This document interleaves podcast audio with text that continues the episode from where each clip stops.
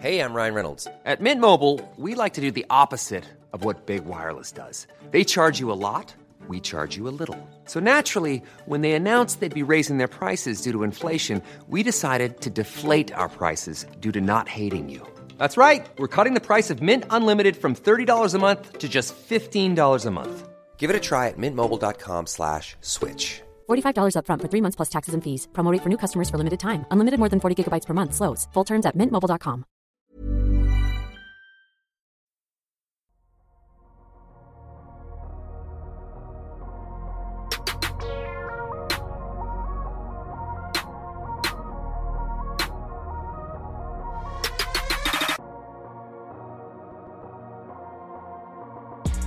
Salut à tous, on se retrouve aujourd'hui pour le 203e épisode du podcast de Kebdo, un podcast sous forme de review de saison, de mise au point de projet, du projet des Denver Nuggets.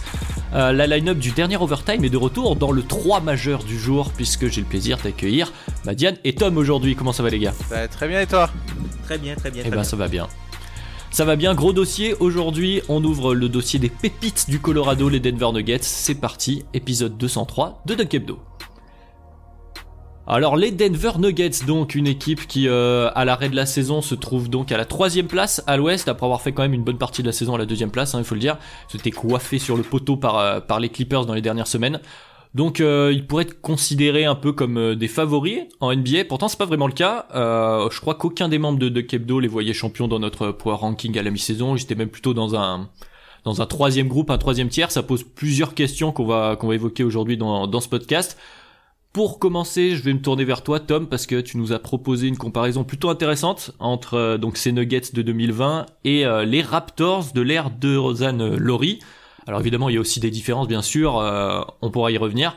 Mais Tom, qu'est-ce qui est pour toi donc la première similitude? Qu'est-ce qui t'a fait penser à ça entre ces Nuggets et ces Raptors? Alors, ben, la, première chose qui m'a fait penser à ça, c'est vraiment le fait que fait, les Nuggets, ils font une énorme saison. Enfin, ils sont très très forts cette, cette saison. Et en fait, personne ne les considère vraiment. Enfin, on attend tous de les juger. On attend tous euh, les playoffs pour les juger. Et euh, on a l'impression en fait qu'ils sont considérés déjà comme une équipe de saison régulière, un peu comme l'étaient euh, les Raptors sous l'ère de Rosanne Laurie, où tu sens que, ok. Pendant la saison régulière, ils vont gagner énormément de matchs, ils vont avoir un très bon bilan et arrivant en playoff, ben, ils pourront pas euh, assumer, ils n'auront pas le, le- le meilleur joueur sur le, sur le terrain dans aucune série. Quoi. Et euh, je trouve que ça, ça se rapprochait un peu du, des Nuggets. Du coup, euh, ça m'a fait penser à ça. Est-ce vra- est-ce qu'on peut vraiment faire une comparaison entre ce que, les résultats qu'a l'équipe et ce que les gens perçoivent en fait de cette équipe-là à l'extérieur? Puisque comme tu l'as dit, ils sont euh, vraiment dans un tiers euh, à part au niveau des, des avec euh, tu vois le jazz et tout ça euh, qu'on a fait notre power ranking notre power ranking alors que tu vois ils sont même pas pour moi ils auraient peut-être dû même être euh, au niveau même de Houston quoi qui est Houston qui est un petit peu plus haut Oui, c'est sûr, si on se fie au bilan de la saison, il devrait être dans ces eaux-là. Après, est-ce que c'est pas un peu dur cette comparaison? Je vais un peu titiller la comparaison euh, exprès, mais euh, genre les Raptors, il y a eu deux, trois quand même années de playoffs où on a vu euh, bah, les, les deux, leurs deux leaders, Laurie de Rosanne, faire des séries. euh, euh, comment dire critiquables pour être gentil là où Denver bon on les a vus l'année dernière dans cette configuration effectivement il y a, y a des choses à redire mais finalement on se base sur un très petit échantillon Exactement. euh, de, de matchs de playoff et rien ne nous dit que sur certaines séries, euh, par exemple, Jokic pourrait pas être le meilleur joueur quand même sur le terrain. Totalement, totalement. Bah, c'était le cas déjà l'an dernier. Hein. Pour moi, sur la saison qui, sur la, série face aux Blazers l'an dernier en playoff, pour moi, sur l'en- l'ensemble de la série, il est meilleur que Damian Lillard. hein. Pour moi, c'est le meilleur joueur euh, de la série. Et du coup, enfin, ils se font sortir sur un exploit de CJ McCollum euh, au match 7 et sur le fait que Jokic était totalement cramé à la fin puisqu'il n'y avait pas, enfin, il y avait aucune valve de décompression pour euh, lui permettre de prendre des possessions off. Mais du coup, c'est vrai que l'adage ne s'est pas encore vérifié. Mais ils sont quand même en dessous. Enfin, tu vois, quand, quand généralement on te parle des Nuggets, on n'en parle pas comme un contender, tu vois. On en parle vraiment comme une, équipe gentille, quoi, tu vois. Ouais, c'est sûr. Mais est-ce que du coup, c'est pas, bah, je vais me tourner vers toi, Madiane, est-ce que c'est pas dû euh, à ce supporting cast, cet effectif qui est un peu euh, difficile à, à cerner? Comment toi tu le vois, toi, cet effectif des Nuggets? Non, mais c'est ça, c'est un effectif en fait qui a pas un gros pic dans son effectif. Si tu prends, euh, moi j'avais fait la comparaison, qui t'as envie de prendre en fait à l'Ouest? Eh bah, t'as les Lakers, t'as LeBron James et Anthony Davis, deux énormes joueurs. Tu as Paul George et Kawhi Leonard, tu as Russell Westbrook et James Harden. Jokic n'est pas dans la discussion avec ces joueurs-là. Et à partir du moment où euh, bah, ton meilleur joueur, il n'est pas dans la discussion avec les deux meilleurs joueurs de chaque équipe qui sont en face de toi, c'est qu'un problème parce qu'au bout d'un moment en playoff, ça revient quand même assez souvent au meilleur, euh, euh, joueur de la série emmène souvent son équipe à l'étape d'après et malheureusement ils ont cette limitation où leur meilleur joueur c'est Jokic et à partir de là ouais, la comparaison avec les Raptors, elle peut être justifiée dans ce sens-là, même si c'est très différent. C'est-à-dire que Jokic, il est performant, lui, en playoff. Euh, Laurie de Rosanne, ils nous ont offert des performances très très mauvaises en playoff, ce qui a fait qu'ils en sont arrivés à perdre ces séries. Donc ouais, quand ça revient à, quand tu regardes le meilleur joueur de l'effectif, bah, c'est sans aucune commune mesure avec euh, tous les autres euh, contenders à l'Ouest. Donc à partir de là, euh, je vois, je vois très difficilement comment ils pourraient les passer.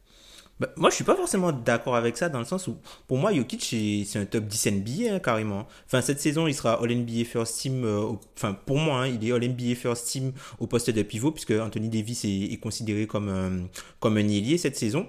Et euh, enfin, pour moi, il fait partie des 10 meilleurs joueurs de la ligue. Et quand tu arrives à faire quand tu arrives à faire ce qu'il fait là avec l'équipe qui est autour de lui, c'est-à-dire qu'il a, il a, personne, quasiment pas un joueur top 30 autour de lui, voire plus bas, quoi, comparé aux autres, et de voir cette équipe-là aussi forte, au final, ça te, est-ce que ça nous est-ce que ça nous en dit pas plus sur sa valeur à lui intrinsèquement, du coup?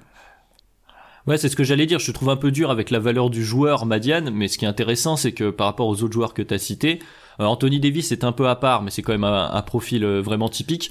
C'est que Jokic c'est un pivot, et donc tu es sur une équipe où le meilleur joueur est un pivot, et ensuite tu as à chaque fois cité deux joueurs, et c'est là où je trouve où le bas blesse. Effectivement, c'est là où je rejoins un peu Tom, c'est que le deuxième meilleur joueur de ton équipe à Denver, c'est euh, Jamal Murray. Théoriquement, même, même théoriquement, théoriquement. On en discutera. voilà, mais théoriquement dans la hiérarchie au début, quand tu es sur le terrain, c'est Jamal Murray. Donc, c'est là où je trouve qu'à ce moment-là, la comparaison que tu fais, Madiane, prend encore plus de sens, parce que quand tu compares Jokic, à la limite, il peut être dans la discussion. Après, on parlera de du style de jeu moderne. Est-ce que le, enfin, est-ce que la NBA est adaptée avec une équipe avec un, un pivot au centre de l'effectif? Mais en l'occurrence, il est à peu près de ce niveau-là. Je rejoins Tom.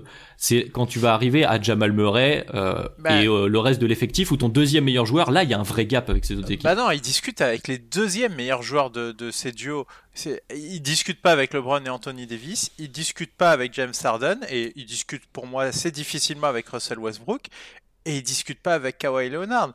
Ok, il peut discuter avec Paul George, mais il est, enfin, c'est ton meilleur joueur et je suis capable de citer deux joueurs dans chacun des effectifs du, top 4 à l'Ouest.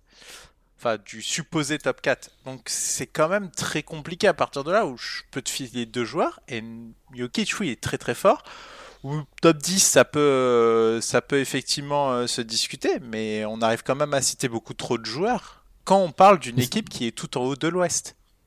Ouais, mais c'est là où on va rejoindre un peu la comparaison avec les Raptors, c'est que euh, Laurie de Rosanne, voilà, Laurie de Rosanne ne fonctionnait pas parce que euh, donc quand tu citais ces deux joueurs, ça suffisait pas, mais une fois que t'as Laurie Kawhi, ça fonctionne. Donc est-ce que le souci c'est pas qu'il faut accompagner Jokic Est-ce que c'est pas Jokic lui-même? Voilà. Mm. Est-ce qu'il faut que Jokic devienne ton deuxième meilleur joueur ou au moins que t'es un mec de ce standing là, quoi? Ah, clairement, si ça devient ton deuxième meilleur joueur, là, là à mon avis, ben, euh, tout ce qui est au-dessus de Jokic, c'est de l'élite. Donc à partir de là, tu, tu, commences à devenir dangereux. Mais malheureusement, c'est pas le cas. Et euh, ben, on en a parlé de Jamal Murray. Je ne suis pas convaincu que ce soit le deuxième meilleur joueur de cet effectif. Et c'est un énorme problème. Hmm. Si euh, Jamal Murray ne me convainc pas en tant que deuxième meilleur joueur, et je vais même, je vais même lancer mon take, pour moi, le deuxième meilleur joueur, c'est Millsap. Millsap pose un autre problème avec son profil. Ça se joue entre eux et c'est pas Murray. Ben ouais, mais si c'est Millsap, Millsap est quand même en discussion pour être ton deuxième meilleur joueur. C'est un énorme problème euh, dans le cadre de ton effectif. Oui, surtout en 2020, Millsap est un peu commence un peu. J'aime beaucoup le joueur, hein, mais il commence un peu à être euh, anachronique.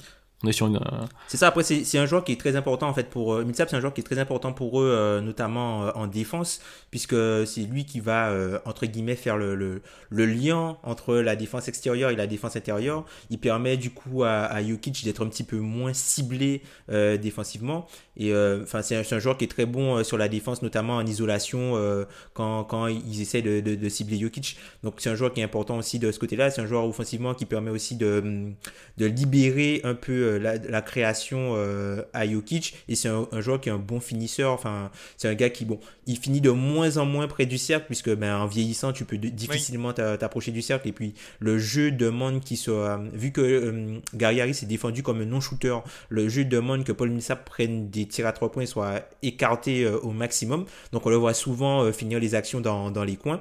Mais après, je dirais plus que cette saison, c'est limite en fait Will Barton qui est l'un des joueurs les plus importants de l'équipe dans le sens où c'est lui qui arrive à apporter ce que n'apporte pas Jamal Murray euh, sur euh, tout ce qui est dynamisme et création extérieure en fait. Oui. Oui, mais Jamal Murray, en fait, c'est ton, ton pétard ambulant. Alors, euh, des fois, ça va marcher, mais quand ça marche pas, en fait, c'est pas lui qui va te faire gagner tes matchs avec autant de régularité que Denver le fait cette saison.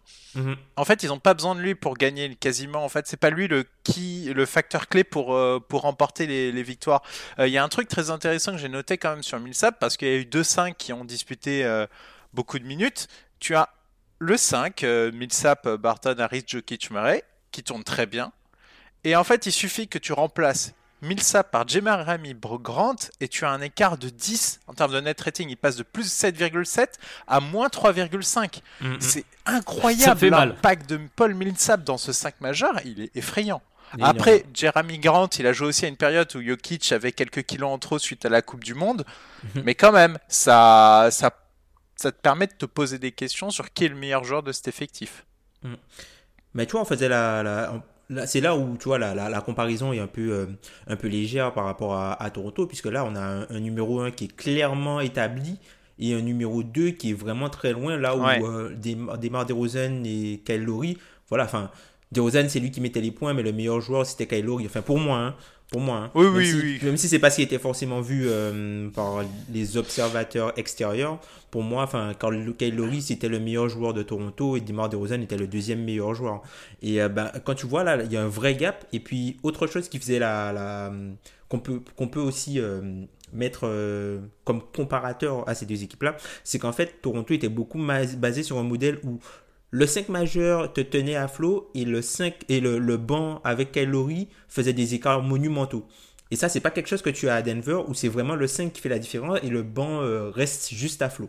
Ouais, c'est ça ce que j'allais dire avant, euh, enfin, avant que tu fasses cette transition, donc ça tombe bien, c'est que aussi, effectivement, il y a une question de profondeur d'effectif, parce que là, on a cité, grosso modo, 5-6 joueurs euh, qui contribuent, qui ont beaucoup contribué.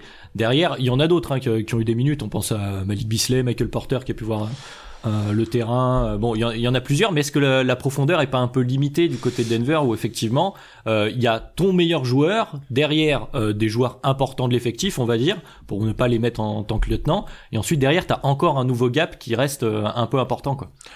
Oui, oui, et c'est pour ça qu'ils ont bougé à la deadline aussi. Euh, ils ont, ils ont quand même bazardé du coup Bisley et euh, Hernan Gomez, euh, justement pour euh, pour rapporter un peu plus de choses dont ils avaient besoin sur le banc, parce que tu as quand même un Michael Porter qui était un peu ton, qui, la pépite, qui, qui te montre, qui te montre qu'il peut mettre des points. Qui a montré des choses. Hein. Il te, il te met des points il te montre qu'il te met des points.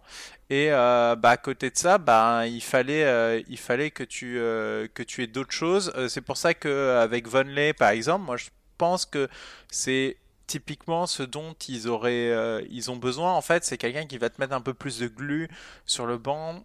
L'arrivée de Keita Betts Diop, je suis un poil moins convaincu. Après, ben, tu toujours, euh, as toujours Grant qui est dans ton effectif, qui va te mettre des points. Après, c'est sûr que Grant, c'est pas un joueur à intégrer dans ton 5 majeur.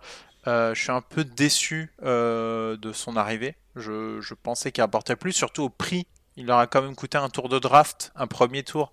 Je trouve que c'est cher, mais bon, bah, euh, pour, pour, pour, la revue, Jérémy Grant, il a un côté, euh, il a un côté assez frustrant parce que c'est un joueur avec euh, un athlétisme, un physique taillé pour le, qui pourrait être taillé pour le jeu moderne pour faire beaucoup de choses, et tu sens toujours qu'il il y a un truc qui l'empêche de l'exploiter totalement, qu'il l'exploite pas au maximum. C'est vrai qu'il a un côté très frustrant de joueur là. Il y, a, il y a un peu peut-être son, son, son, shoot qui le gêne. Alors oui, c'est un, un shooter de pourcentage, mais comme c'est un joueur qui a très peu de volume, les, défenses, les défenses te défendent comme si c'est un non-shooter. C'est-à-dire que tu vas voir Jeremy Grant dans, dans le coin à 3 points. Ok, il est mis peut-être à 36-40%, mais c'est Jeremy Grant, donc tu, préfères, tu vas préférer peut-être aider, faire une aide supplémentaire en fait sur Jokic et laisser Jeremy Grant prendre son, son, son 3 points dans, le coin, même s'il tourne à 40% plutôt que laisser euh, Jokic et le pas le pas le prendre à deux en fait. Et c'est peut-être un en fait c'est un peu un shooter euh, un shooter trompe l'œil quoi.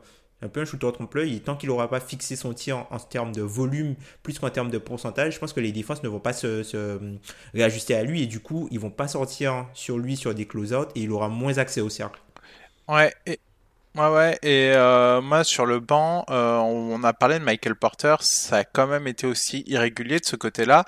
Et euh, Michael Porter, euh, ça reste un jeune joueur. Il te montre de très belles choses, et finalement peut-être que cette pause euh, dont on ne connaît pas étonnant et aboutissant va les aider, parce que euh, ils en ont besoin, mais de manière plus régulière, et ils ont vraiment besoin d'un mec capable de porter ce banc. Et c'est lui clairement c'est le joueur sur lequel je pourrais compter pour porter ce banc.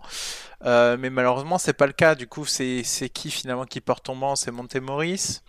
C'est c'est compliqué hein euh, ils ont un banc qui ben en fait c'est c'est ça fait le job mais euh, c'est c'est peut-être pas assez et quand tu vas arriver en playoff tu vas te faire éclater par pas mal d'équipes et du coup tu vas pas pouvoir reposer correctement tes titulaires et comme tu comptes énormément sur ton 5 majeur et notamment Millsap et Jokic qui ont besoin de se reposer pendant le match, si tu peux pas compter sur ton banc, ça va te poser d'énormes problèmes à terme. Et c'est pour ça qu'ils sont inquiétants à ce niveau-là parce que Millsap il a, plus la caisse d'avant, Jokic il peut pas enchaîner et ils ont besoin de ce banc. Et je trouve qu'il est pas au niveau de ce que la construction d'effectifs euh, te demande en termes d'apport de banc. Et plus qu'une question de niveau, euh, excuse-moi Tom, mais je vais te relancer du coup. Euh, plus qu'une question de niveau, est-ce que c'est pas une question de, casting? C'est-à-dire que euh, c'est un effectif, les joueurs de banc, les joueurs de la profondeur de l'effectif des Nuggets, qui est qui est cohérent par rapport à un effectif où tes stars, tes meilleurs joueurs seraient des extérieurs. Tu vois, tu parlais de la comparaison avec les Raptors, on y revient, où ils faisaient la différence avec Laurie et le banc, mm. parce que tu gardais Laurie en, en, en, maestro, là où en fait cet effectif de Denver, comme on l'a dit, les meilleurs joueurs sont donc deux intérieurs. Même si euh, Millsap joue peut-être un peu plus au large, on est quand même sur un poste 4 et un poste 5. Et du coup, est-ce qu'on n'est pas sur un problème plus de casting que de véritable niveau de jeu? Parce que l'ensemble des joueurs qu'on a cités, c'est quand même des joueurs qui contribuent, qui peuvent être non négatifs dans un système NBA. Mmh. Bah, totalement d'accord avec toi euh, là-dessus. Et enfin, tellement pour aller encore plus loin là-dessus, c'est que quand tu regardes le banc de Denver, en fait, le quand Jokic sort du terrain, ben, ils essaient de jouer de la même façon, sauf que c'est avec Plumlee, puisque Plumlee, il a quand même un mini-jeu. Non, mais c'est sérieux. Oui, parce qu'il a, il a, mais je sais, mais c'est dur. Passe, il a un mini-jeu de passe, mais c'est pas, il a un mini-jeu de passe, tu vois, mais c'est ah pas oui, pareil. Je... sauf que, ben, comme il, il, leur manque, tu vois, tout, tout le côté euh, euh, attaquant de périmètre et tout ça, ben, du coup, ils sont, ils sont un peu coincés dans, ils sont un peu coincés dans un, un système oui, c'est ça, hein, qui est une. Euh, bah, il y a des équipes qui fonctionnent aussi, mais d'ailleurs, il y a une stat qui illustre ça, c'est que quand même, euh, les Nuggets, c'est les, euh, ils sont 26e au nombre de 3 points tentés par match. Donc c'est vraiment très très loin. Donc effectivement, quand tu es habitué avec déjà ton 5 majeur à jouer dans un système particulier, effectivement, le, un changement brutal mm. avec un banc, c'est faisable, mais pour ça, il faut que tu aies un véritable meneur de banc, ce qui est pas le cas dans cet effectif-là. Quoi. Mm, mm. Un autre point euh, sur l'effectif, moi qui m'inquiète énormément, c'est leur incapacité à chercher des lancers. Et ça, euh, mine de rien, pour aller en playoff, euh, ça va finir par te poser des problèmes. Ils sont 28e équipe de NBA. C'est c'est inquiétant, mais c'est pas inquiétant à stade, c'est un trou noir. Parce que tu es incapable de faire faire des fautes à tes adversaires, tu es incapable de chercher des points faciles sur la ligne, tu es incapable du coup de mettre en difficulté ses adversaires à ce niveau-là. Et par contre, toi, tu as malheureusement Nikola Jokic qui prend des fautes. Mais des fautes bêtes parfois. Ouais. Des fautes bêtes, mais souvent. Mais Millsap aussi. Mm. Et en fait, tu as, tes meilleurs joueurs qui sont ultra sensibles aux fautes. Et de l'autre côté, euh, bah toi, t'arrives pas à provoquer des fautes. Et à partir du moment, moi, je vois une série euh, Houston, euh, Denver, euh, t'as as un vrai problème parce que tu peux te faire sortir très vite tes deux intérieurs sur, euh, sur faute avec, euh, avec ce type de jeu. Avec un, avec un Westbrook et un Harden qui vont, qui vont venir attaquer ta raquette et tu vas avoir du mal à, à les contenir. Donc, ça aussi, c'est un énorme point noir. Tu pas à chercher de lancer et toi, tu as tes deux meilleurs joueurs qui, qui justement donnent beaucoup de fautes. C'est hmm. extrêmement problématique. Ça, c'est quelque chose, je pense, de, qui est un peu systémique, puisque, en gros, euh, les, les, les, les, les manières de ballon, en fait, euh, dans l'équipe de Denver, tu vois, c'est Jokic, Murray et un peu Barton. Et quand tu vois Jokic et Jokic et Murray, sont pas des joueurs qui sont très fins pour aller chercher les fautes. Hein. Jokic, tu vois, il a, il a le côté, son, son, côté nonchalant où il va te prendre un shoot hyper compliqué pour éviter le gars à tout prix. Et bah, parfois ça marche, hein, ça, parfois ça marche. On l'a vu dans, les, dans les différentes immunités, mais c'est pas un gars qui, c'est pas tous les jours, tu vois, qui va, qui va bourriner pour aller euh, au contact, notamment dans, dans, la raquette. Parfois, il n'a pas le, respect des arbitres aussi. Hein. Faut, il va, il va euh, chercher des, enfin, si tu vois par exemple, il, il a des mouvements euh, de, de post-up parfois si c'est Joel Embiid qui fait ça, il a la faute. Tu vois, lui, il a pas. Tu vois, ouais, son body langage joue un peu contre lui euh, par rapport aux arbitres de temps en temps. Il n'est pas forcément très bien sifflé. Et puis Jamal Murray, lui, c'est un gars qui, bah, qui est dans l'évitement du contact. c'est ça, c'est un gars qui est dans, dans, dans l'évitement dans, l'évitement du contact. Il crie beaucoup, mais il est dans l'évitement du, du contact. Donc du coup, c'est dur aussi d'aller chercher la faute. Donc euh, je pense que c'est vraiment quelque chose de systémique. Mais malgré tous ces points-là, tu vois, je trouve que quand même, l'équipe, quand tu regardes son, son, bilan globalement face aux bonnes équipes de la ligue, quand tu vas regarder euh, ce qu'ils ont fait face aux équipes qui sont, qui sont euh, dans le top 10 au net rating, ils sont bons, tu vois, ils sont 8e. Quand tu regardes leur bilan face aux équipes à, plus de 50%, ils ont, le, ils ont un bilan équivalent à, à celui des Lakers, par exemple. Donc ils, sont, ils sont bons face aux équipes à plus de 50%. Et malgré ça, tu vois, il y a, y a, quand même le, le petit truc qui fait que on, personne n'y croit, quoi. Et ouais, mais peut-être que ce, ce, fond, ce fond de jeu dont tu parles, euh, enfin cette façon de jouer, où, euh, donc on évoquait avec peu de trois points et puis un, un système euh, qui est le, le, même autour du pivot, etc. Et peut-être justement taillé pour la saison régulière parce que c'est un truc cohérent où tu vas plus, il y a moins d'inconnus, c'est-à-dire que tu vas peut-être un peu moins dépendre de ton adresse extérieure. Euh, D'ailleurs ils sont pas mauvais, hein, même en, pourcentage à trois points, ils sont à la, moitié de la ligue à peu près, hein, mais euh, t'es moins dépendant, donc tu vas être plus stable sur une saison régulière. Là la question qu'on est en train de se poser nous, c'est est-ce qu'ils font peur sur une sur une série de playoffs et sur une série de playoffs euh, on va te demander un petit plus supplémentaire. Et même si tu dois lâcher des matchs, l'important c'est juste, c'est surtout d'en gagner à ce moment-là. Non, mais dans la dynamique d'une série, t'as un problème, c'est que plus la série dure et plus t'as tes meilleurs joueurs qui sont en difficulté. Qui sont entamés, et, ouais. Et ça, et ça, c'est super dur parce que si tu vas, enfin, dans les dans les batailles, ils vont jamais battre une des meilleures équipes de l'Ouest en 5. On va pas se mentir.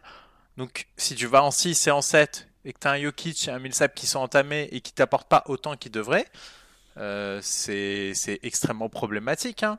Euh, ils ont alors justement, on a pu les observer un peu euh, dans ce scénario-là quand même, parce qu'ils tapent deux séries en 7 euh, l'an passé. Ouais. Les Game 7, euh, ils étaient très compliqués. Alors franchement, contre les Spurs, c'était une purge, donc de toute façon... D'ailleurs, enfin, d'ailleurs, ils, devaient, ils auraient pas, ils auraient jamais dû aller en, en 7 matchs face aux Spurs. Hein, ouais. Bah en fait déjà, ils ont, ils ont failli la perdre au bout de deux matchs. Mm. avec Jamal Murray qui, qui, qui prend feu et après, ben, franchement, cette équipe des Spurs n'était pas impressionnante et euh, il la passe euh, en, en hockeytant avec, euh, avec l'affaire du temps mort euh, de Popovic sur le Game 7. À côté de ça, il tombe sur bah, Game 7 de CJ McCollum, mais il faut se rappeler que bon, ils sont battus par, par, par ce Game 7 assez incroyable, avec un Lillard qui passe à travers son match, mais, mais c'est pas qu'il passe un peu à travers. Hein ils passent complètement à travers. Donc euh, ils étaient pas tout près quoi. Certes, ok, tu te dis ouais, je suis tombé sur un CJ McCollum euh, euh, de feu, ouais, certes, avec un Damien Lillard qui a fait 1 sur 12 à 3 points ou une connerie du genre, 1 sur 10 peut-être. Mais après Portland a un peu ce, ce même problème de, de cramer ses, ses, créateurs offensifs sur une série de playoffs. C'était franchement les deux séries étaient pas fameuses quoi. Enfin tu oui, oui, nous ont offert aucune garantie et tu on a remarqué effectivement au fur et à mesure de la série, Jokic était clairement le meilleur joueur, notamment de la deuxième série mais de très loin sur la première aussi, on hein, remarque et bah, sur la fin, c'était pas lui ton facteur X pour finir et terminer le travail. C'était clairement pas lui. Et ça, ça m'inquiète énormément, quoi. Est-ce que ça t'inquiète plus sportivement ou par rapport au profil de Jokic? Parce que justement, c'est une question, euh, tu l'as un peu évoqué, euh, il y a eu des critiques à son retour de Coupe du Monde en début de saison, on l'a vu arriver, disons, avec un état de forme euh, de joueur de régional un dimanche. et au fur et à mesure de la saison, quand même, il est devenu de plus en plus fit, forcément de, de, toute façon en jouant et en s'entraînant. est-ce que, est-ce que Jokic peut au moins corriger ça et devenir plus solide sur une longueur de série pour toi? Non, j'ai l'impression qu'il va s'évanouir après chaque effort, mais c'est, un... enfin, je sais pas comment il est, hein, mais vous avez pas cette sensation en le regardant sur un terrain. Enfin, il te donne pas une impression de puissance, il te donne pas une impression d'être très endurant. T'as l'impression qu'il est fatigué très vite. Moi, j'ai l'impression Ouais, c'est ce que disait Tom. hein. qu'il n'a pas la caisse en fait. Il l'a pas et même euh, même fit, enfin même fit, je pense pas qu'il ait cette caisse là. Et euh, du coup, moi, à partir de là, je, enfin, je ne peux m'empêcher de me poser la question de comment tu fais pour taper toute une série régulière, puis des playoffs de qualité, quoi. C'est c'est extrêmement compliqué. Donc voilà. Mais du coup, moi, je pense que c'est bah, du coup c'est corrélé avec euh, le problème de faute que tu expliquais juste avant. Hein. Parce que Jokic, on le voit souvent faire des fautes de, de, de frustration, pas forcément parce qu'il a pas, euh, pas forcément parce qu'il a pas eu le- un coup de sifflet juste avant, hein, mais peut-être parfois simplement pour couper le jeu pour que lui puisse reprendre son souffle. Tu vois, les, les espèces de fautes. Non, mais c'est vrai, les, les espèces de fautes euh, européennes où il y a comme, il y Ouais, a je, quand même, les- je les vois bien. il y a quand même trois, enfin les mecs ont- sont revenus en transition, il va quand même faire la faute pour lui pouvoir se replacer, tu vois. Ouais, est-ce que sa nonchalance est, euh, est vraiment juste un, comment dire, un, un effet visuel ou ça traduit plus de son état d'esprit euh, euh, c'est, c'est c'est une question à se poser autour, euh, autour de Jokic mais, et ça nous amène. Heureusement, Vas-y, vas-y, hein. je t'en prie. enfin, s'il était endurant, vous imaginez le calvaire? Ouais, Enfin, ça serait- heureusement bah, qu'il a ça génial contre pour lui, nous. quoi. Ouais, mais nous en tant que fans, moi j'aimerais bien voir un Jokic euh, dominant. euh, ouais. Mamba mentality. Mm, mm.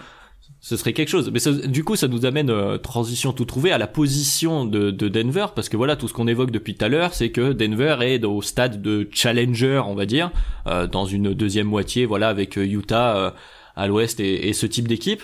Donc, euh, quand on est à ce stade-là en NBA, c'est toujours très compliqué, parce qu'on est à cette espèce de limite où oui, on accroche les playoffs, on va y aller, on va y même y aller très proprement, puisque, enfin, a priori, ils étaient bien partis, puis ils ont été deuxième puis troisième sur une grosse partie de la saison. Euh, mais sans vrai, véritable espoir d'aller jusqu'au bout. Donc, euh, est-ce que on n'est pas à la, pire place, les places du ventre mou? T'as pas envie de tout chambouler parce que t'as quand même une base très solide. Et d'un autre côté, il faut faire des changements. Euh, est-ce que c'est pas un peu la, excusez la vulgarité, mais la place du con? Non, non, c'est pas une place du con. Ils sont, ils troisième. Ils sont troisième. Par contre, ils brillent pas.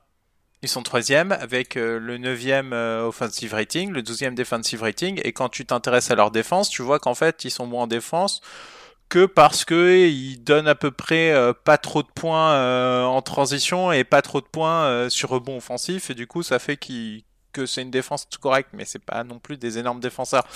Voilà, ils brillent pas il brille pas et euh, à partir d'un moment bah il- enfin ça, ça devient une affaire de grands gaillards la NBA et, et ils sont pas armés pour ouais, non, mais c'est, je ils reprends pas la comparaison aux huitièmes. ils sont Raptors. pas huitièmes ils peuvent Ouais, passer mais je reprends la comparaison Raptors. Tu vois, les Raptors, le changement a eu lieu. Alors, il y a tout un tas de, de contextes qui amènent à ça, mais euh, le step se passe quand ils trade une de leurs stars, alors premier ou deuxième meilleur joueur, deuxième chacun tranchera. Deuxième, on est d'accord, mais si vous voulez premier, peu importe. En tout cas, il, y a un gros trade de un de leurs joueurs majeurs pour une autre grosse star, donc c'est un gros chamboulement.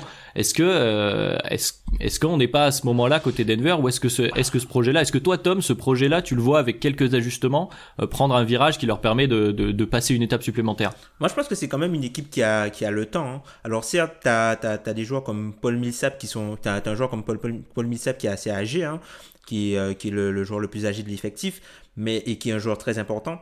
Mais je pense que l'équipe a quand même le temps. Quand tu vois le noyau de joueurs, euh, enfin, Jokic, il est très jeune. Jamal Murray, il est aussi très jeune. Enfin, Gary Harris est jeune. Michael Porter Michael Jr. Porter il est aussi ouais. très jeune. Donc, tu vois, sont, sont quand même des joueurs jeunes. Donc, avoir déjà une équipe aussi jeune, avec un, un noyau dur, entre guillemets, aussi jeune qui a de tels résultats, enfin, t'es pas dans, t'es pas dans le ventre mou puisque t'as, t'as la possibilité encore de progresser. Mais après, est-ce qu'ils seront, est-ce qu'ils pourront être aussi patients pour le progrès, tu vois, s'ils devaient bouger maintenant, le type de joueur qui serait intéressant pour eux, ce serait un, espèce de gars à la, la Bradley Bill, tu vois, un peu dans, qui reprendrait le, le, le- ce que, ce que Jamal Murray Ce ne peut fait pas Jamal faire. Voilà, ce que Jamal Murray Ouais. n'arrive pas à faire correctement, qui lui, qui lui le ferait, quoi. Mais même quand tu regardes, tu vois, les... il y a, il y a quand même certains facteurs encourageants. Alors oui, c'est c'est peut-être de la saison régulière, mais c'est une équipe qui est déjà très forte, alors qu'elle est très jeune. hein. c'est une équipe qui est, qui est déjà très forte dans, dans le clutch. C'est c'est l'é- c'est l'équipe qui est la, la plus clutch de la ligue, derrière OKC. Quand tu vois euh, Jokic dans, dans le clutch, c'est un des meilleurs joueurs de la ligue. C'est un joueur qui a un, un usage de, de presque 30 de, de usage dans, dans le clutch pour un, un true shooting de 60. C'est énorme. C'est énorme. non, non, mais c'est n'importe quoi. C'est. Visuellement en plus, c'est C'est énorme. Donc tu vois, il y a, il y a- il y a quand même des, des- il y a quand même des bases solides sur lesquelles s'appuyer. Et je pense pas en fait qu'ils sont, je pense pas qu'ils sont dans, dans le ventre mou. Et je pense- du coup, je pense pas qu'ils sont dans, dans la même situation que Toronto. euh. Ouais, non, mais je vais, je vais être exprès un peu provoquant, mais tu vois, quand on évoquait euh, juste avant euh, Jokic et euh, les perspectives d'évolution qui pourraient être plus dominants, etc. Même chose pour les. Alors, c'est des jeunes joueurs, mais est-ce que on voit vraiment Jamal Murray passer un cap, devenir justement ce que tu disais, être capable de faire ce qu'il n'arrive pas à faire pour le moment ou est-ce que ça va passer par euh, par d'autres joueurs? Est-ce que Michael Porter Jr. va pouvoir faire ça? C'est peu probable. Il va probablement progresser dans son scoring, mais euh, comme créateur extérieur, j'ai un peu plus de doutes personnellement. Euh, voilà. Est-ce que ces jeunes joueurs là sont ceux qu'il te faut et vont être capables de passer l'étape supplémentaire? C'est un peu le joueur sur lequel je me pose le plus de questions dans cet effectif. C'est il marque des points certes, mais il n'est pas élite dans ce qu'il t'apporte et surtout à un endroit où tu aurais peut-être besoin d'un peu d'alternance, c'est-à-dire d'avoir un mec capable de porter la balle sur les extérieurs, avoir en plus une encre à l'intérieur de, la dimension de, de Jokic, et pour moi, ce serait, enfin, ce serait extrêmement bien d'avoir les deux. Malheureusement, il t'apporte pas ça. C'est un pétard ambulant, c'est un, il peut, il peut prendre feu dans tes matchs, il t'apporte des points, c'est sûr, mais j'ai pas l'impression que ce soit euh, que ce soit le joueur qu'il te faut pour jouer avec Jokic à 100%. Euh, je préfère avoir un joueur capable d'un peu alternance. Enfin, oui, évidemment qu'il est meilleur, mais si tu avais à la place un Donovan Mitchell, tu serais beaucoup plus heureux euh, dans ton effectif parce que lui, il est capable de, de te prendre la balle et de faire beaucoup plus de choses que ce que fait Jamal Murray. Donc pour moi, il faudrait, euh, faudrait cette alternance. Ils l'ont pas. Et malheureusement, le temps avec Millsap va passer, quoi qu'il mm. arrive. Mm, mm, Donc tu peux pas. Euh, enfin, c'est pas le moment de faire all-in parce que Millsap c'est bientôt fini et on le voit de plus en plus. Donc il, euh, fait une contrat en plus. Voilà, c'est ça. Donc pour moi, euh, clairement, c'est pas le moment de tout bazarder. Par contre, tu dois être à l'écoute. C'est-à-dire que franchement, t'as as récupéré le pic de Houston, t'as un Jamal Murray, tu renifles quoi. Si jamais t'as une occasion qui se présente pour avoir un peu mieux sur ton poste extérieur que Jamal Murray, moi je prendrais parce que je considère que je considère que c'est pas forcément euh, bien d'avoir ta deuxième option qui est aussi éloignée de ta première, euh, de ton meilleur joueur. Il est, il est pas, il est pas top 30. Ouais, c'est intéressant parce que les deux noms que vous avez cités euh, tout à l'heure, Bill du côté euh, de Tom et toi là tu viens de citer Donovan Mitchell, Madiane, c'est deux noms qui pourraient venir euh, puisqu'il y a commence à avoir quelques bisbilles entre Donovan Mitchell et Rudy Gobert qui, qui s'intensifient, on le voit en ce moment. du côté de Washington, on est sur une reconstruction. Toi, Tom, est-ce que pareil, tu seras à l'écoute sur ces profils-là? Parce que ces deux profils qui ont été cités, c'est deux profils qui sont potentiellement récupérables. Alors, à voir euh, effectivement les détails, mais en l'occurrence, c'est possible. Alors, si euh, les profils qui manquent, euh, qu'on évoque, sont récupérables, est-ce que ce serait pas le temps de sonder un peu? Moi, franchement, Bradley Bill, si tu le mets à Denver, l'équipe, enfin, pour moi, l'équipe, elle change de dimension. Après, le problème, après, je, me dis, certes, pour, elle change de dimension, mais est-ce qu'elle sera quand même considérée au niveau de, par exemple, des Lakers, des Clippers? C'est pas sûr, en fait, ça. Ouais, mais des Rockets, ça pourrait. Ouais, enfin, large. Je pense c'est large quand même, tu vois. Parce que, enfin, Bradley Bill, le mec est super fort. Quoi. Il a 30, points, 30 points de moyenne cette saison. Il est capable de faire tout ce qu'il y a euh, à faire après dribble. C'est un gars qui a quand même une scalabilité qui lui permet de jouer avec, euh, avec Jokic et avoir Jokic en, premier porteur de balle. Et il a aussi le, tout le côté euh, scoring en rupture et, création extérieure individuelle quand c'est bloqué pour servir de soupape quand, par exemple, Jokic est, Jokic est bloqué. Donc c'est sûr que ça ça, ça, ça, ça fait saliver, mais si, si jamais tu dois, enfin, si jamais il devient disponible et qu'il faut mettre Michael Porter Jr. dans le deal, tu le fais toi? hmm, Non. Sérieux? Euh, mais je, suis, je, suis, hein. je, suis, je suis amoureux. Tu, tu ah, oublies ça, Tom. De Porter... Ouais, c'est vrai, tu es amoureux de Porter Junior, c'est vrai. Je, je peux pas, Tom. je peux pas. Non, plus sérieusement. Oui, enfin, ça dépend de, de, mon objectif. Mais si je vois que je suis un Bradley Bill de devenir extrêmement dangereux, pourquoi pas? On peut imaginer un scénario où bah, LeBron euh, enfin, va arriver sur ses 36 ans. Euh, les Clippers, peut-être que. Bah, ils vont aussi, perdre, ils vont, hein, perdre. Ouais, c'est ça. Ils vont perdre Arel euh, côté Clippers. Houston, ils vont bien. Enfin, ça va peut-être pas tenir aussi bien. Exactement ce serait peut-être le moment à ce moment-là, mais il faut, il faut vraiment que tu aies ta fenêtre. Euh, pour moi, enfin, c'est sûr qu'à la trade deadline précédente, c'était pas leur fenêtre, c'était pas le mm, mm, moment. Mm.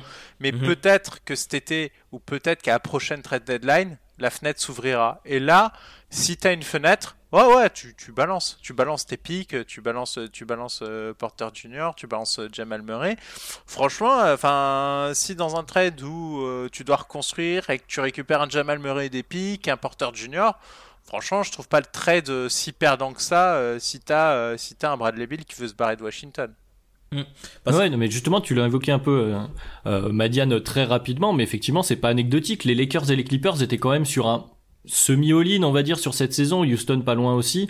Euh, on a euh, côté Clippers des contrats qui vont être compliqués à garder sur le long terme. Tu parlais de Montrezarel euh, notamment. Il y a des joueurs à un rapport qualité-prix assez incroyable.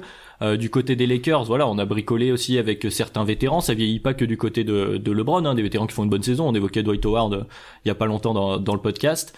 Donc du côté de l'Ouest, tu peux avoir une fenêtre. La question que tu peux te poser, c'est du côté de l'Est. Est-ce qu'avec un, un, effectif comme comme Denver, tu vas pouvoir maintenir un Giannis Antetokounmpo ou des Sixers ou des Celtics mm.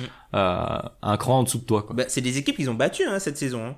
C'est des équipes qu'ils ont battues. Dans, ils ont ils ont battu euh, notamment euh, ils ont battu les Bucks deux fois cette saison. Ils ont aussi battu les Celtics, en plus dans, dans, des money time, tu vois, les Celtics ils les battent dans les money time, Philly ils les battent une fois dans le money time et ils perdent aussi une fois contre eux. Donc tu vois, c'est des équipes où malgré le fait qu'ils que c'est une équipe qui, qui, est un petit peu moins considérée que ces, équipes-là, ils montrent qu'ils ont les armes. Hein. Quand tu regardes, tu vois, euh, on dit souvent, euh, quand tu pour, euh, pour, pour, mesurer un peu les équipes, ce qu'ils peuvent faire en fin de match, de regarder ce qu'ils sont capables de faire en termes d'isolation. Et quand tu regardes l'isolation, bah, ils ont des joueurs très très forts. Hein. Tu vois, Michael Porter Jr., tu en parlais tout à l'heure, et je pense que c'est aussi ça l'attrait, entre guillemets, de ce, joueur-là, un peu la, la, la lubie qu'il y a en ce joueur-là de devenir l'espèce, de, de créateur, le long créateur extérieur ultime capable de te débloquer des, des, situations. Tu vois, euh, sur isolation, le gars, il est à 1.05 tu vois, par possession. Il est dans le 83e percentile, tu vois. Jokic, il a 1.03. Donc, c'est quand même des choses qui sont, qui sont, c'est quand même des choses qui sont très bien. Et après, tu as, malheureusement, tu vois, Jamal Murray qui en prend beaucoup plus, mais lui qui est à 0.84 et qui est au-dessous de la moyenne, tu vois. Ouais, Mike Porter Jr. il a ce côté fantasme euh, du, du, fantasme de excuse-moi Madiane mais je, je, te remets juste tout de suite mais juste ça me fait penser euh, il y a ce côté donc Michael Porter Jr. il voit petit à petit le terrain c'est assez aléatoire comme tu dis les performances sont en dents de scie mais euh, je trouve que justement l'évolution est intéressante il y a ce côté fantasme des gens de Carmelo à Détroit on l'a vu avec les stories Insta qui sont qui sont passées pendant ce confinement je trouve que de Michael Porter Jr. alors toute proportion gardée ce n'est pas Carmelo Anthony mais il y a il y a, y a cette idée là d'un mec d'un grand capable de scorer comme tu dis sur ISO avec une palette offensive assez large, un shoot euh, assez soyeux d'ailleurs que je trouve assez esthétique et qui dans un effectif comme ça peut être euh, cadré, devenir très très intéressant. Vas-y Mediane, euh, je t'en prie. Non, mais exactement. Enfin, clairement, la comparaison avec Melo, elle est pas, elle est pas si idiote que ça pour ce joueur qui, est quand même très beau à voir jouer. Mais surtout, il y a un truc, c'est une légende urbaine qu'il faut, qu'il faut un peu casser. Ils sont pas nuls dans le clutch. Parce que tu te dis qu'en fait, t'as Jokic. Ah bah non, pas du tout. Non, mais en fait, ça, c'est un truc que j'entends beaucoup et ça m'énerve beaucoup. c'est que, non, les, les, Nuggets, ils sont pas nuls dans le clutch. Clairement, ils t'arrachent beaucoup de matchs dans le clutch. Pourquoi? Parce qu'en fait, ils ont des joueurs capables de jouer et limite, leur pire joueur, c'est Jamal Murray dans, dans, dans ces moments-là. Mais clairement, euh, dans le clutch, c'est pas parce que t'as pas un créateur extérieur que tu es incapable de mettre des points dans le clutch. Faut arrêter avec cette lubie-là. Jokic, il est incroyable. il est vraiment ouf. Et, euh, et, du coup, faut pas avoir non plus cette lubie de se dire qu'ils ont besoin d'un finisseur de match. Non, ils ont besoin d'un meilleur deuxième meilleur joueur. Mais ils ont déjà des finisseurs de match. Et si tu ajoutes un Bill à la place d'un Murray, euh, là, par contre, dans le clutch, ça va devenir euh, très très difficile de, pouvoir anticiper ce qu'ils vont faire. Donc clairement, non, non, non, ils sont pas mauvais dans le clutch. Ils ont le joueur qu'il faut. Et si un Michael Porter se développe, euh, c'est ce que je disais à un moment. Euh, je crois que je l'ai dit en off à l'équipe euh, pendant pendant le, le, MLKD, mais c'est peut-être limite en soi le meilleur poste 3, sauf que c'est un score pur unidimensionnel à date, Michael Porter Jr., qu'il faut qu'il se développe, qu'il faut qu'il fasse des choses, et que pour moi, tu as plus besoin d'un Barton, clairement. Enfin, tu, ça marcherait pas avec Porter Jr., mais je pense qu'en un contrat, euh, Porter Jr. l'éclate euh, à tous les entraînements, c'est même quasi certain. Mais euh, un Barton, c'est quand même mieux pour toi à, date. Donc voilà, moi je pense que je pense que clairement Porter Jr. c'est le mec à développer et peut-être que euh, dans, dans, une saison future, ce serait peut-être ton sixième homme. C'est-à-dire le mec qui, qui, vient te mettre beaucoup de points et euh, qui finit les matchs avec ton équipe euh, pour aller se retrouver dans des situations d'ISO pour te mettre des points en fin de match. Mm. Ou sinon les verser avec Barton, quoi, que Barton reprenne enfin les responsabilités du banc et que Porter Junior soit inséré dans, en- Ouais. inséré dans le 5 où il, il a que des points à mettre puisque Jokic s'occupe de, de, de, de dresser la table. Tout à On va fait. dire ça comme ça. On va dire ça comme ça. J'aime bien l'image. Mais justement, autre perspective. Donc, si on ne va pas vers ce, ce trade pour un joueur euh, euh, d'un niveau un peu plus élevé que Jamal Murray, donc un Bill, peut-être un Donovan Mitchell, comme tu évoquais tout à l'heure, euh, quel est le type de profil qu'on peut ajouter? Est-ce qu'on a besoin d'un justement d'un leader, d'un mec qui dresse la table sur le banc, euh, la, la petite table à côté, la petite table des enfants au repas de famille, ou est-ce que, euh, ou est-ce que, enfin, quels sont les- le, le type d'ajout qu'on peut faire autre que donc euh, un mec du même profil que Jamal Murray en plus fort pour accompagner Jokic? Quel, quel profil vous cibleriez vous? Peut-être justement donc un meneur en sortie de banc, euh, un, hum, je sais pas, un autre, un 3 un peu plus, un peu, un peu plus, comment dire, un peu plus euh, cartésien, un peu plus euh, carré qu'un mec comme Porter Junior. Qu'est-ce que, qu'est-ce qui vous tenterait? Moi, je pense que j'aurais tenté, j'aurais tenté l'approche du pivot euh, rim runner en fait. J'aurais tenté l'approche du pivot rim Hmm. runner pour euh, pour euh, virer Plumlee. En gros, en fait, comme Malone Pour vraiment changer de style entre ton banc et et ça, en titulaires fait, cette comme- fois donc. C'est ça, comme Malone, il se repose beaucoup sur le fait d'avoir euh, de la continuité entre guillemets dans, dans ses systèmes, puisque euh, il peut se servir un peu de, de, de, de Plumlee comme hub. Ben, si tu vires Plumlee, il aura plus le choix que de trouver autre chose à faire en fait avec la seconde unité, et ça peut peut-être permettre d'avoir euh, plus de variantes, avoir un jeu un petit peu plus plus plus vif un jeu plus offensif puisque ils ont ils ont tout type de profil hein, sur le banc. T'as t'as t'as, t'as Monte Morris euh, le, le, le meneur un, un peu classique. Bon là ils ont récupéré euh, Vonley Keita Jobs t'as tout ça. Donc t'as tu vois Vonley c'est pas vraiment un rim runner puisqu'il est un peu est un peu lourd tu vois Vonley mais tu vois un profil un peu euh, Bol bol peut-être. Ah non, c'est très différent ça. c'est très différent mais Non, je sais c'était juste euh, fallait que je case le nom. un, un profil à euh, pff, je sais pas quel runner il peut être euh, peut être disponible sur le marché mais bon enfin un mec tu vois à la Nerlens Noël quoi en gros Ah, j'y Tu pensais vois, aussi. ou, ou Christian Woods, même s'il coûtera trop cher. Trop cher, trop cher. Même s'il coûtera trop cher, mais tu vois. Vraiment, le côté euh, rim runner pour apporter de la verticalité au jeu et euh, sans, sans, sans perdre trop, qui peut jouer à côté de Jokic aussi. Donc je pense que ça peut être un, un profil intéressant à griffer à cette équipe-là si tu vas pas chercher l'amélioration euh, au niveau de ton 5 majeur. Est-ce que tu t'as pas besoin aussi du coup d'un meneur pour jouer avec ce rim runner sur le banc aussi? Euh, Toi, Madiane, qu'est-ce que Ouais, qu'est-ce qui te Montemoris, tenterait comme profil? Ouais, Montemoris peut peut faire le taf, c'est vrai ça. Ouais, Montemori, ça peut faire le taf. Euh, si t'as, euh, si, enfin, Jamal Murray, il est pas non plus incompétent balle en main. hein. Ça Mm, peut, ça peut très bien suffire. Oui, c'est vrai, on a été euh, un peu négatif, mais on va rappeler quand même Jamal Murray est un bon joueur de basket. Oui, Oui, c'est oui, voilà. ah oui, oui, euh, totalement. non, non, mais je lui reproche beaucoup de choses. Enfin, il a 22 ans, hein, je lui demande Mm. beaucoup. Hein. Là, là, en fait, je, je place le niveau d'exigence au-dessus de ce qu'on attendait de lui au moment où il est drafté. Au moment où il est drafté, on n'attendait pas ça. Hein. Ouais, faut qu'il Voilà, devienne- le niveau faut- d'exigence est en rapport au fait qu'ils sont, euh, voilà, ils sont deuxième tout au long de la saison et forcément on se demande ce qu'il faut pour aller au-dessus. Donc ça. effectivement, ça. paraît un peu élevé, c'est décorrélé de la temporalité des, des joueurs. quoi. Faut qu'il devienne top 10 à son poste, quoi. Voilà, c'est ça. Et franchement, enfin, il y a un truc, hein. Et ils ont le temps, hein. Hum, hum, hum. Enfin, Montemoris, Jeremy Brand, Gary Harris, Jokic, Murray, Barton, c'est pas le troisième âge, hein. Enfin, Barton, ouais, c'est le plus âgé du du coup, lot, si tu hein. perds- C'est pas le Si tu perds Millsap, il va trop te falloir aussi une encre, euh, comme tu disais, le, le liant Alors défensif ça, euh, quand même. Là, très il te dur manque à dans l'effectif. remplacer. hein. Ça, je sais pas comment tu fais parce que c'est un profil très rare. euh, Mm. Et c'est pour ça qu'il le paye aussi cher. hein, on va pas se mentir. Hein. Millsap, c'est cher parce que c'est rare. Euh, Mm, mm. Franchement, retrouver un Paul Millsap, c'est très compliqué. J'avoue que là-dessus, c'est peut-être la source d'inquiétude qu'on peut avoir, surtout quand on voit le fait que dans le jeu, dans ce qu'il apporte, etc., il est très très important pour cette équipe. Euh, clairement, euh, Millsap, ça aide de moins en moins bien et j'ai du mal à voir du coup euh, comment tu le remplaces euh, à pas trop cher. Et le problème, c'est que maintenant les contrats de Jokic et Murray commencent à devenir Gros. trop importants. Gros. Et du coup, ben, tu peux pas te permettre de réoffrir un contrat tel que celui que tu as offert à Paul Millsap. Mm. Surtout que Millsap, c'est un joueur qui, veut, qui, qui peut très clairement avoir des offres, euh, même au niveau de la mid-level exception, va chez les contenders. Ça va voir, ça va voir ce que lui il priorise. Mais tu vois, par exemple, si on lui dit, euh, écoute, euh, viens jouer poste 5 à la place de PJ Tucker, euh, tu vois, il dira pas non, tu vois. Parce que typiquement, c'est pas un gars qui, qui dira non si- s'il faut rejoindre une, une- une plus grosse écurie, je pense. Ou même, ou même Boston, il peut, il peut, il peut aller à Boston, qui a, qui a peut-être Mhm. un, un- un plafond un petit peu plus haut que Denver, tu vois. Donc, c'est quelque chose à voir. Après, il y a quelque chose que, qui arrive souvent, et ça, c'est. Je me, souviens d'un podcast de John Olinger, en fait, où il, répétait ça. les front office, ce qu'ils font quand, euh, tu as un coach qui fait jouer des joueurs que tu veux pas qu'ils jouent, bah, il transfère les joueurs qu'il fait jouer pour qu'il fasse jouer les joueurs que le front office veut voir jouer. c'est un peu alambiqué, mais euh, je, je t'ai suivi. Toi. Donc du coup, je me demande est-ce que c'est pas ce qui va se passer euh, du coup avec euh, peut-être Porter, vu que Mike, McMahon il fait pas forcément jouer beaucoup Porter Junior.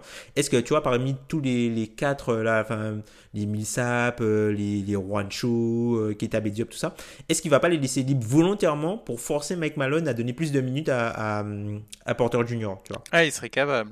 Ouais, et puis il y, y, a un autre souci que tu évoquais un peu en, en filigrane mania. Enfin, un souci, c'est un grand mot, mais c'est un truc qu'on voit, un schéma qu'on voit beaucoup arriver avec les équipes qui sont un peu en avance avec des jeux de joueurs, c'est que tu te retrouves vite à, bah, à la fin de leur contrat rookie à leur donner, euh, ils ont des exigences très élevées. Souvent, euh, des rookies comme type Jamal Murray, ils vont demander un contrat max en sortie de contrat rookie.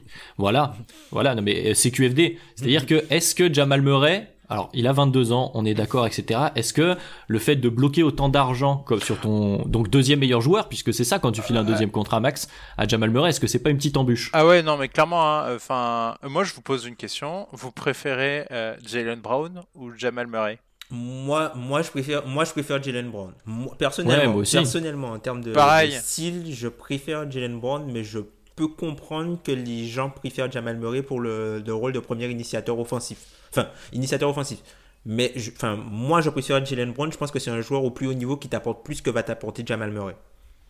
Bah ouais, ben moi je suis, euh, j'avoue que je préfère la négociation qu'a menée Boston que celle qu'a menée Denver et malheureusement, enfin je trouve pas le, je trouve pas ça ouf, clairement. Ouais, mais est-ce que c'est pas aussi euh, le, enfin, Boston a une aura et un, comment dire, un, un attrait, enfin, une culture de franchise beaucoup plus importante, ce qui fait que Denver a peut-être pas ce levier de communication quand un joueur comme Jamal Murray, t'es, en termes de négociation, t'es presque ouais. obligé de, de, de mettre l'argent sur la table. 170 sur 5, 170 Ouais, ouais, ouais. sur Non, mais on est 5. d'accord hein, sur le sur le constat, mais euh, c'est-à-dire que j'essaie aussi de trouver des explications quand t'es les Denver Nuggets. T'es pas un marché hyper attrayant. euh, euh, on regarde l'histoire récente de Denver. euh, la dernière grosse star c'était Carmelo qui ensuite a voulu partir à New York. Donc euh, si t'alignes pas les billets, Jamal Murray, euh, comme on l'a dit, il a 22 ans, c'est un très bon joueur. Il y a une autre équipe qui va les mettre. Mm, mm. Oui, oui, une vrai. autre équipe va les mettre, c'est sûr. Mais, mais malheureusement, du coup, tu perds un peu en valeur de trade pour euh, récupérer quelque chose de mieux que, que lui, parce que clairement, il est trop loin. Alors peut-être qu'il va progresser, hein, mais enfin, comme dit, c'est un bon joueur. hein. Clairement, enfin, faut pas se méprendre, c'est un très bon joueur, etc. Mais là, on parle de comment est-ce que euh, Denver peut devenir un contender, pas avec Jamal Murray.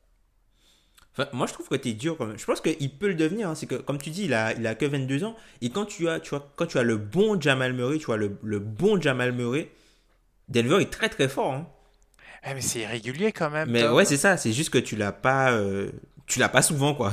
Mais quand t'as le bon Jamal Murray, Denver a un autre visage, tu vois. Ouais, mais moi je me suis, enfin, je me base jamais sur un mec qui me montre des flashs une fois de temps en temps pour me dire ah c'est bon, il va me le rapporter. Si ça se trouve, c'est juste un mec de flash et qu'il va jamais te donner ce qu'il faut. Oui, Mm, mm. je. Ah, c'est le pari des jeunes joueurs, c'est le jeu. Hein, Non, mais parce qu'en fait, si, si je joue sur les flashs, euh, Michael Porter Jr. est un futur MVP. Enfin, si on, non, mais on va pas, se- enfin, si on a envie de jouer à ce jeu-là, si je regarde que les flashs des joueurs pour faire mon opinion, ah bah les flashs de Michael Porter Jr. Enfin, un futur MVP, c'est c'est KD le mec. Bah non, en fait, non, ça marche pas comme ça. Il faut Ouais. qu'il apporte sur la régularité et il l'a pas montré. Donc oui, je suis dur. Parce que je place mes exigences au niveau de deuxième meilleur joueur d'une équipe qui va jouer le titre. Est-ce que Jamal Murray peut devenir deuxième meilleur joueur d'une équipe qui joue le titre? Mm. Eh, j'arrive Ouais, ouais, pas, à dire oui. que. Et, et encore deuxième meilleur joueur, je vais revenir à ce que tu disais au tout début du podcast, Madiane. Euh, Est-ce que Jokic en meilleur, euh, en, ton, en tant que meilleur joueur, et ton deuxième donc derrière et en dessous de Jokic, est-ce que ça suffit? Ouais, c'est ça, c'est, mais c'est, ben, vous voyez bien, si on se place, enfin, si on se place dans la perspective de ce qu'ils nous produisent, c'est très bien, et je les applaudis. Si on se place dans la perspective, faut aller gagner le titre, tu vois bien qu'il y a un problème. C'est un peu juste, ouais. C'est, c'est- c'est juste à tous les étages. Jokic en franchise player, est-ce que ça suffit? Je sais pas. Est-ce que euh, Jamal Murray en euh, deuxième meilleur joueur? Non. Ça ne suffit pas. Et tu, tu, tu... le reste de l'effectif, encore ça irait. Mais en fait, ils ont besoin de- d'une deuxième grosse tête qu'il n'est pas. Mais je lui reproche pas. Hein. C'est un très bon joueur. Mais il ne l'est pas. Et il ne l'est surtout pas pour 170 sur 5 ans. Ça, par contre, euh, ça, par contre, enfin, on Ouais, va pas se mal, mentir. Oui, parce qu'on revient, parce que peut-être qu'à deux ça suffit pas. Est-ce que, imaginons qu'il y ait la possibilité, parce que bon, avec ce, ce contrat c'est un peu compliqué, mais d'avoir un, un, une hydre à trois têtes, un trident peut-être. Ouais, Est-ce qu'avec un fini. troisième, oui, oui, non, mais c'est fini. Mais qu'est-ce qu'un troisième, ce type de joueur, ça peut pas fonctionner avec, euh, je sais pas, un, un autre créateur extérieur, quelque chose comme ça, ça aurait pu le faire. Effectivement, c'est fini, mais tu vas quand même libérer un peu de la place avec Millsap, comme tu le disais probablement. Bah non, parce que t'as le Euh, contrat de Murray qui va commencer. Oui, oui, c'est vrai. C'est contrat de qui va commencer, puis il faut, faut payer Craig, euh, tu sais pas si euh, Enfin, il va C'est ça, faut garder de la marge pour Michael Alors, Porter par d'ici contre, le par 3 contre, ils vont gagner aussi un peu d'argent sur le contrat euh, dégueulasse de Mason Plumlee. Parce que 14 millions cette saison, Ouais, c'est ouais. extrêmement mal. Mais enfin, déjà l'an prochain, ils ont 107, euh, 107 millions de dollars. Euh, Je Ouais, sais déjà, pas ouais. comment, je sais pas comment ça va se, ça va se gérer autour euh, bah, du coronavirus et des conséquences économiques. Comment ils vont gérer ça? Est-ce qu'ils vont, euh, enfin, parce que le, le, le cap va baisser forcément. Ah, pas forcément, pas forcément, mais enfin, oui, dans, théoriquement. Mais, Théoriquement, il va baisser. non, théoriquement, il va baisser, mais je pense qu'il va rester, euh, il va rester, euh, au lieu de progresser, tu vois, il va rester, euh, Stable. ouais, bah, voilà, ça, il va rester. Ouais, euh, mais ils sont déjà à stable, 107. mais, ouais, ils sont déjà à 107, quoi. Et euh, ben ouais, ben après ils sont ils sont à 107 et il y a du monde à payer. Et du coup, je me demande, tu vois, tu vois, Jeremy Grant, il faut le faut le payer aussi. Donc ils vont ils vont certainement devoir faire des choix. Et euh, l'idée c'est de voir est-ce qu'ils font un choix pour le entre guillemets le présent et le, le futur proche ou est-ce qu'ils font carrément un choix à long terme en laissant partir tous les vétérans et en juste euh, en se rebasant sur que des jeunes joueurs et, euh, et continuer quitte à perdre des matchs perdre un peu plus de matchs à court terme pour en gagner peut-être dans 3-4 ans. Mais le problème avec ça, c'est que tu n'es jamais sûr en fait de ta, de ta vraie fenêtre, puisque regarde, Boston était censé avoir une fenêtre, au final Milwaukee est arrivé, Toronto est arrivé, et, enfin, Et ça, et ça pose une autre question, hein, parce que la question qu'on se posait sur euh, Jokic et euh, son, euh, son, son côté un peu nonchalant et son éthique de, de, de, de mise en forme, etc., se pose la question de est-ce que tu construis, euh, je pense que ça va être un peu la question pour récapituler le truc, c'est une vraie question du, euh, du poids de Jokic et de est-ce que tu peux construire une franchise autour d'un pivot de ce profil-là en NBA, est-ce que d'ici 4-5 ans, est-ce que Jokic peut encore être ton franchise player? Euh, moi personnellement, je, je peux en douter. Je sais pas trop si c'est un joueur qui a une vraie fenêtre de prime qui va être très longue. Son, son jeu est quand même adapté à ce qu'il est. Donc, à franchement, pourquoi pas. hein. Euh, son contrat se termine dans 4 ans, il aura 29 ans. Moi, je trouve pas ça déconnant. Euh, non, moi, moi, je suis très inquiet, c'est quand même, tu as 60 millions sur deux joueurs. Et tes deux joueurs, enfin, tu as un top 10 et un top. Est-ce qu'il est top 30 NBA, Jamal Murray? Non, je crois pas. Non, je crois pense pas. peut-être On l'a dit en début de 40, podcast, si on le classe 40, derrière 50. Millsap, euh, Ouais, voilà, bah t'as 60 millions sur ça. Et tu dois gagner le titre. Comment tu fais? Bah désolé, mais euh, si j'ai j'ai un flingue, j'ai une balle, j'ai deux joueurs, je tire sur Jamal toujours la demi-mesure de Madiane. non mais si je dois choisir, si je dois choisir entre Jokic et Murray, bah ouais, bah, désolé. euh, Enfin, euh, 30 millions euh, la saison, enfin, c'est c'est trop, c'est trop. Enfin, tu peux pas.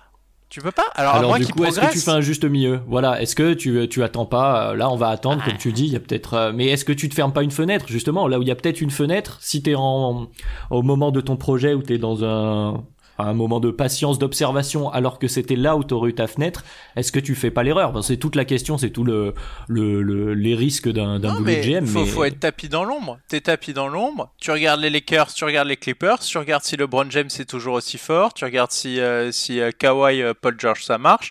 S'ils sont toujours là. Si, si, si jamais tu vois un moment de faiblesse chez ces deux équipes, sachant que bah peut-être que Houston, euh, bah faut voir. Si tu vois un moment où il y a, il y a un petit moment de faiblesse, etc., bah, bah let's go, etc., ça vaut le coup. Par contre, si tu l'as pas cette fenêtre, bah garde Jamal Murray. Essaye de le faire progresser. Peut-être qu'il va passer des caps, et en plus il sera sous contrat pendant 5 ans. Donc Donc du coup, c'est quand pour toi cette échéance-là de- d'observer les autres? C'est Ah, c'est- deadline prochaine? Non, tu regardes, ouais, tu regardes pour la saison prochaine, parce qu'en fait, peut-être que la saison prochaine, là, on est dans un moment un peu bizarre en NBA. Peut-être que la saison prochaine, enfin, moi cette année, enfin, j'aurais jamais mis all-in en février sur un bill. Hmm. Parce que je savais que, enfin, je, je me tape LeBron James euh, en- avec Anthony Davis et ses Lakers en mission. Euh, là, enfin, tu sais pas ce que ça donne. Euh, Harrell, Will, euh, Kawhi, Paul George, tu sais jamais. Tu risques de te faire défoncer. Franchement, t'as le ultra small ball des Rockets. Tu sais pas ce que ça va donner. Franchement, c'était pas, c'était pas la fenêtre. Par contre, cet été et en février prochain, si tu vois une ouverture, je sais pas. Anthony Davis pas trop en santé, LeBron James un peu moins bien. Euh, peut-être que les Clippers sont montré à Zarel, euh, ça va pas aussi bien tourner au niveau du banc, ça va leur poser des soucis. Peut-être qu'ils pourront moins gérer Kawhi comme ils le gèrent. T'auras peut-être une fenêtre. Là, par contre, si tu as une fenêtre comme ça, euh, là, tu balances tous les billets sur la table. Ce genre de fenêtre, faut les prendre. Après, sinon, bah, t'es pas pressé par le temps parce que ils sont pas vieux, quoi. Ils sont encore jeunes et puis peut-être que Jamal Murray arrivera à un niveau euh, top 10, top 15 NBA. Peut-être. Tu le vois pareil, euh, Tom, toi aussi? Euh, Ouais, un peu pareil. Enfin, plutôt l'an prochain, je pense que ça va être une saison vraiment charnière pour cette équipe-là. Hein. Je pense que, enfin, ils auront, ils auront pas le choix. Et là, s'il y a des mouvements qu'il y aura, puisque comme il y aura, il y a normalement qu'il y aura pas mal de, joueurs sur le marché, ça va être une saison où il y aura euh, énormément de bruit, peut-être énormément de tension euh, dans les équipes par rapport au prochain contrat, puisque il y aura les Clippers, les Lakers, peut-être les Bucks. Euh, enfin, toutes ces équipes-là seront, seront menacées par la perte de leurs meilleurs joueurs à la agency bah, à, la, fin de l'été. Donc du coup, il y aura pas mal de tensions. Et même quand je regarde autour d'eux, toutes les équipes qui sont devant les, Nuggets, enfin au classement hein, globalement dans l'Ouest, quand tu regardes les Lakers, les Clippers, enfin ce sont des équipes qui sont plus ou moins âgées, entre guillemets, qui sont plus âgées et qui sont beaucoup plus instables, tu vois, qui sont beaucoup plus instables. Le Jazz, qui est une équipe plus âgée et qui, aura aussi peut-être des, des problèmes d'instabilité. Oklahoma City, qui est une équipe beaucoup plus âgée. Les Rockets, qui est une équipe âgé et aussi instable. Donc au final, peut-être qu'ils sont en concurrence avec peut-être Dallas, Memphis et les Pelicans aussi hein, avec euh, que New Orleans qui vont peut-être avec Zion, tu vois, avec euh, Zion qui vont peut-être qui vont peut-être les jumper hein, au final. Euh. Ouais, ouais, ouais, mais attention, hein. Enfin, attention. Il faut aussi regarder dans le rétro, faut pas non, mais Dallas, Dallas, c'est un danger ambulant. Lucas Doncic est en contrat rookie, c'est un danger ambulant cette équipe. Ah là là. Enfin, cette équipe peut faire all-in avec leur meilleur joueur sous contrat rookie. Euh, c'est vrai que tu l'évoquais dans un podcast il y a pas longtemps, euh, je crois, Badian, c'était un peu ta frustration d'ailleurs qu'il ne l'ait pas fait, mais effectivement ça a surpris beaucoup de monde, c'est le MIP de Tom euh, mm. Ouais, non, mais effectivement, on a beaucoup parlé des équipes devant, mais aussi va falloir faire attention au, rétro parce qu'on parle de fenêtre. La, fenêtre, peut se fermer par des équipes comme Dallas ou comme New Orleans, effectivement. Les, les Bucks, sont, les Bucks ont fermé la, la, porte à beaucoup de monde à l'est. Hein. Ah bah ça oui, bah c'est ce que disait Tom il y a, il y a quelques instants. On pensait que les Celtics avaient euh, le chemin ouvert, les Sixers euh, euh, prennent un petit coup d'arrêt quand même cette saison. Je pense mm. du côté Sixers aussi, il va y avoir des questions à se poser. c'est intéressant, peut-être qu'on s'y penchera. Mm. en tout cas voilà, je sais pas, vous avez quelque chose à ajouter sur la, la, mise au point du dossier Denver? Ah non, on a fait le tour, je pense. Oui, hein. oui, on a fait. Peut-être toi, toi peut-être? Non, non, mais moi je suis assez d'accord avec vous à la fin. Voilà, c'est ça. C'est euh, effectivement juste, faudra regarder aussi dans le rétro, mais euh, mais je suis bien d'accord. Euh, cette fenêtre là, on est, je, suis comme vous, genre j'ai envie de patienter au moins sur la demi-saison, voir ce qui va se passer, parce qu'effectivement on a une période assez particulière. Les équipes des Lakers et des Clippers, comme on le disait, moi les Clippers, j'ai du mal à voir tout le monde revenir avec ce, ce, rapport qualité-prix qui est assez improbable. Mm. Du côté des Lakers, des effectifs avec des joueurs voilà, il n'y a pas que LeBron et Eddie. Moi, je pense que LeBron sera encore très fort. Je pense que c'est pas là où va se poser le problème, mais c'est plus autour. Euh, euh, tu vas pas avoir Dwight Howard à ce niveau-là. Javal Magui, c'est, enfin, s'il y a pas beaucoup de joueurs qui peuvent intéresser d'autres équipes, ils vont peut-être les payer un peu plus. Alors, est-ce qu'ils vont vouloir repartir sur un sur un all-in Lakers sur un an? Parce que là, eux, leur fenêtre, elle était là. Hein. Euh, faut dire les choses comme elles sont. Euh, donc euh, effectivement, c'est période d'observation du côté de Denver pour euh, pour quelques mois, puis on refait le point. On espère pour Jamal Murray qui va progresser, que Jokic va garder la ligne pendant la trêve hmm. et pendant la période de confinement. je sais pas s'il a un cuisinier à la maison. et il doit avoir un chef. Il doit avoir un chef à moins qu'il soit rentré chez lui pour s'occuper de ses chevaux, trucs comme ça. Ouais, c'est vrai, bonne question. Bah voilà, en tout cas, voilà, on souhaite bonne santé. Bah, bah c'est comme ça qu'on va conclure. comme d'habitude, je vous rappelle que vous n'hésitez surtout pas à nous retrouver partout sur le web, sur les plateformes plateformes de streaming de podcasts, sur les réseaux sociaux. On continue, nous, euh, sur Duck Hebdo, de vous accompagner pendant cette, euh, cette période. On espère évidemment que tout le monde se porte bien. On continue à prendre soin les uns des autres. Nous, on fait ce qu'on sait faire de mieux, c'est par les baskets. Et, euh, et ben, on se donne vite rendez-vous pour un nouvel overtime et un nouvel épisode.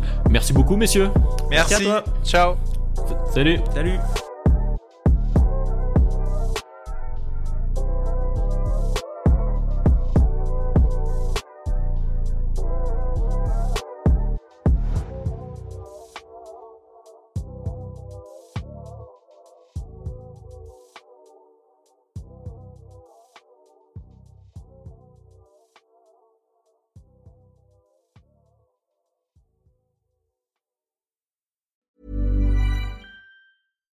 Deserves the best, and there's no better place to shop for Mother's Day than Whole Foods Market. They're your destination for unbeatable savings, from premium gifts to show-stopping flowers and irresistible desserts. Start by saving 33% with Prime on all body care and candles. Then get a 15-stem bunch of tulips for just $9.99 each with Prime. Round out Mom's menu with festive rosé, irresistible berry chantilly cake, and more special treats. Come celebrate Mother's Day at Whole Foods Market.